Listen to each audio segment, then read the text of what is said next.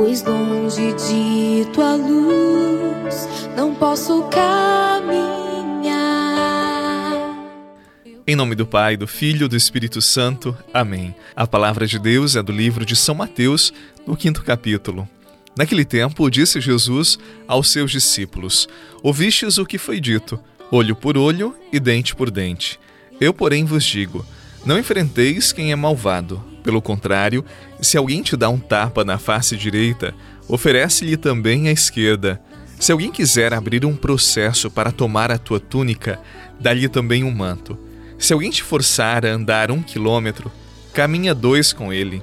Dá a quem te pedir e não vires as costas a quem te pede emprestado. Palavra da salvação. Glória a vós, Senhor.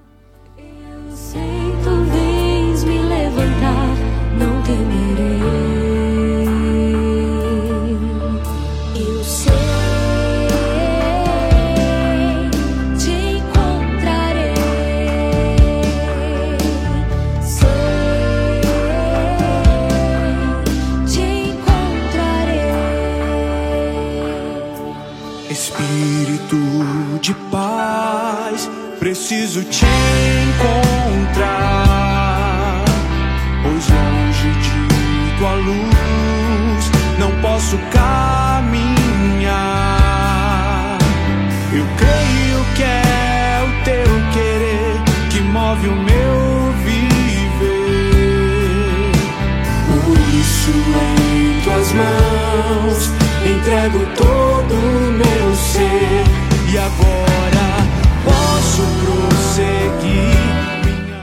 No Evangelho de hoje, Jesus nos disse: Se alguém te der um tapa na face direita, oferece-lhe também a face esquerda. Eu confesso para você que, quando criança, este versículo sempre foi difícil de ser entendido por mim. Eu nunca suportei a ideia de ser um saco de pancadas simplesmente por ser de Jesus, por ser cristão. Apanhar feito um tolo não deve ser uma experiência muito boa para ninguém. Mas na verdade, não é isto que Jesus quer dizer. Vamos entender melhor.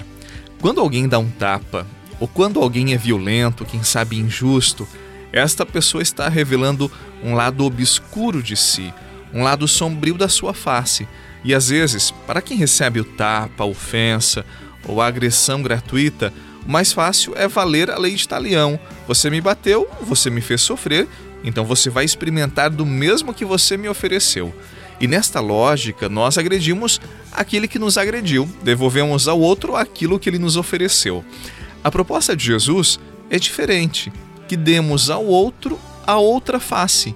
E esta outra face é para nos baterem? Não, não é, não, de forma alguma. A outra face não é a do rosto. É o outro lado da situação que a pessoa não viu.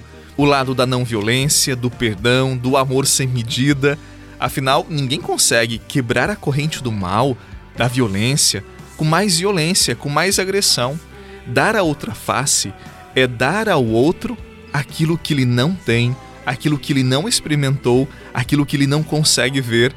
Quando nós somos maduros, quando nós conseguimos dar a outra face, nós quebramos com a cadeia da maldade, da vingança, do ódio. Agora, se nós somos reativos, irônicos, impacientes, se somos o tipo de pessoa que fala, aqui você fez, aqui você paga, aqui você leva o que ofereceu, ah, nós não seremos instrumentos do bem, nós não seremos cristãos. Acredite, você, como cristão, como seguidor de Jesus, tem força sim para superar o mal e oferecer a outra face. Lembre-se daquilo que Jesus disse no alto da cruz quando ele sentia mais dor, quando, olhando para aquelas pessoas que o haviam torturado, ele rezou a Deus dizendo: Pai, perdoa-lhes, eles não sabem o que fazem. Sim, ele deu perdão, ele deu a outra face. Acredite, meu irmão, não tenha medo de dar a outra face. Se assim fizeres, sim, tu serás muito feliz. Perdoa,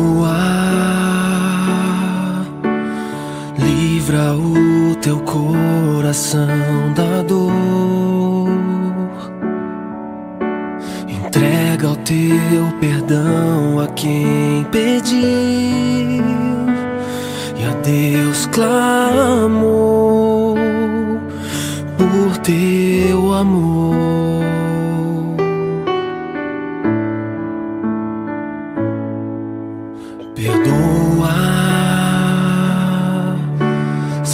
Coisas já não andam no lugar.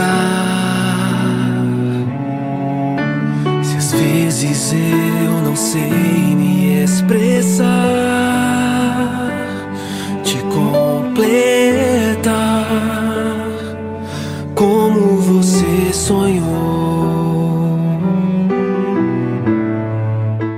Neste dia 13 de junho, a igreja celebra um dos santos mais populares em nosso país, Santo Antônio de Pádua. Ele nasceu com o nome de Fernando de Bulhões e Taveira. Era natural de Lisboa, Portugal, e foi ordenado padre junto aos cônegos regulares de Coimbra. Mais tarde, transferiu-se para a Ordem dos Frades Menores de São Francisco de Assis, desejando trabalhar na missão entre os muçulmanos na África do Norte, especialmente Marrocos, e foi enviado para lá. Porém, uma doença o trouxe de volta à Europa. Encontrou-se então com São Francisco de Assis na Porciúncula em 1221. Ele percorreu a Itália e outros países da Europa como um grande pregador do Evangelho, especialmente entre os mais pobres. O Papa Gregório IX o chamou certa vez de Arca do Testamento, por causa de seus ensinamentos das Sagradas Escrituras. Ele faleceu jovem, aos 36 anos, em Pádua, na Itália, aos 13 de junho de 1231. Sua popularidade era tamanha que imediatamente o seu sepulcro tornou-se meta de peregrinações que duram até os nossos dias. São milhares de relatos de milagres e graças alcançadas rogando seu nome. Ele foi canonizado no ano seguinte ao de sua morte pelo Papa Gregório IX. É reconhecido pela influência de Santo Agostinho, também porque Antônio soube conjugar de modo original mente e coração, pesquisa teórica, prática das virtudes, estudo e oração. Seguramente um grande exemplo para todos nós cristãos que queremos colocar Jesus como centro de nossa vida, que queremos nos configurar a Jesus. Que Santo Antônio, este grande pregador, este homem santo, interessado por todos nós, junto a Jesus. Em nome do Pai, do Filho e do Espírito Santo. Amém. Santo Antônio de Pádua, rogai por nós. Paz e bem e até amanhã, se Deus quiser. E o meu carinho não supre tua dor, tua dor. Perdoa os erros que